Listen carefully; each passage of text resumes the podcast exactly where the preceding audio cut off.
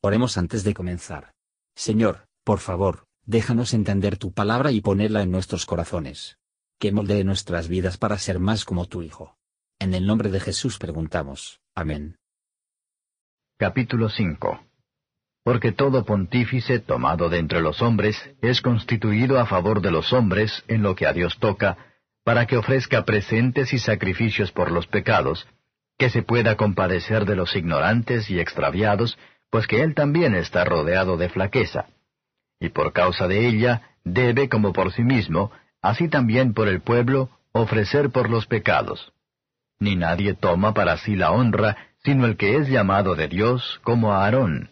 Así también Cristo no se glorificó a sí mismo haciéndose pontífice, mas el que le dijo, Tú eres mi hijo, yo te he engendrado hoy. Como también dice en otro lugar, Tú eres sacerdote eternamente, según el orden de Melquisedec, el cual en los días de su carne, ofreciendo ruegos y súplicas con gran clamor y lágrimas al que le podía librar de la muerte, fue oído por su reverencial miedo. Y aunque era hijo, por lo que padeció aprendió la obediencia. Y consumado, vino a ser causa de eterna salud a todos los que le obedecen, nombrado de Dios pontífice según el orden de Melquisedec del cual tenemos mucho que decir y dificultoso de declarar por cuanto sois flacos para oír, porque debiendo ser ya maestros a causa del tiempo, tenéis necesidad de volver a ser enseñados cuáles sean los primeros rudimentos de las palabras de Dios, y habéis llegado a ser tales que tengáis necesidad de leche y no de manjar sólido, que cualquiera que participa de la leche es inhábil para la palabra de la justicia porque es niño mas la vianda firme es para los perfectos, para los que por la costumbre tienen los sentidos ejercitados en el discernimiento del bien y del mal. Comentario de Mateo Henry Hebreos capítulo 5. Versos 1 a 10. El sumo sacerdote debe ser un hombre, un participante de nuestra naturaleza. Esto demuestra que el hombre había pecado. Porque Dios no sufriría el hombre pecador para venir con él a solas. Pero cada uno es agradable a Dios que viene a Él por este sumo sacerdote, y como valoramos la aceptación de Dios, y el perdón, debemos aplicar por la fe a esta nuestro gran sumo sacerdote Cristo Jesús, quien puede interceder por aquellos que están fuera del camino de la verdad, el deber y la felicidad, que tiene sensibilidad para dirigir de nuevo a partir de los subproductos de caminos de error, el pecado y la miseria. Aquellos solo puede esperar la ayuda de Dios, y la aceptación con Él, y su presencia y la bendición sobre ellos y sus servicios, que son llamados por Dios. Esto se aplica a Cristo.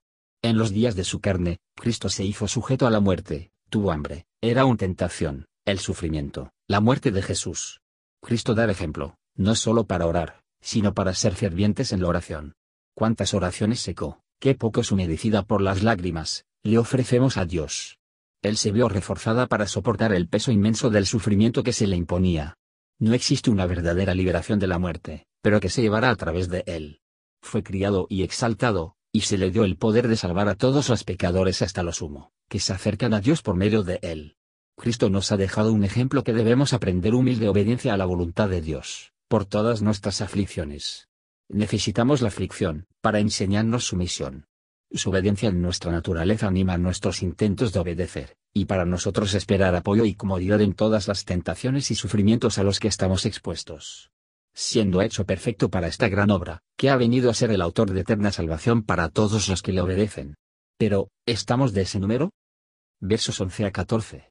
Oyentes dulaz en la predicación del Evangelio difícil, e incluso aquellos que tienen algo de fe pueden ser oyentes aburridos y lentos para creer. Mucho se buscó de aquellos a quienes mucho se da. Para ser inhábil, se refiere a la falta de experiencia en las cosas del Evangelio. Experiencia cristiana es un sentido espiritual, el gusto o el condimento de la bondad, la dulzura, y la excelencia de las verdades del Evangelio. Y ninguna lengua puede expresar la satisfacción que recibe el alma, de un sentido de la bondad divina, la gracia y el amor en Cristo. Gracias por escuchar y si te gustó esto, suscríbete y considera darle me gusta a mi página de Facebook y únete a mi grupo Jesús Answers Prayer.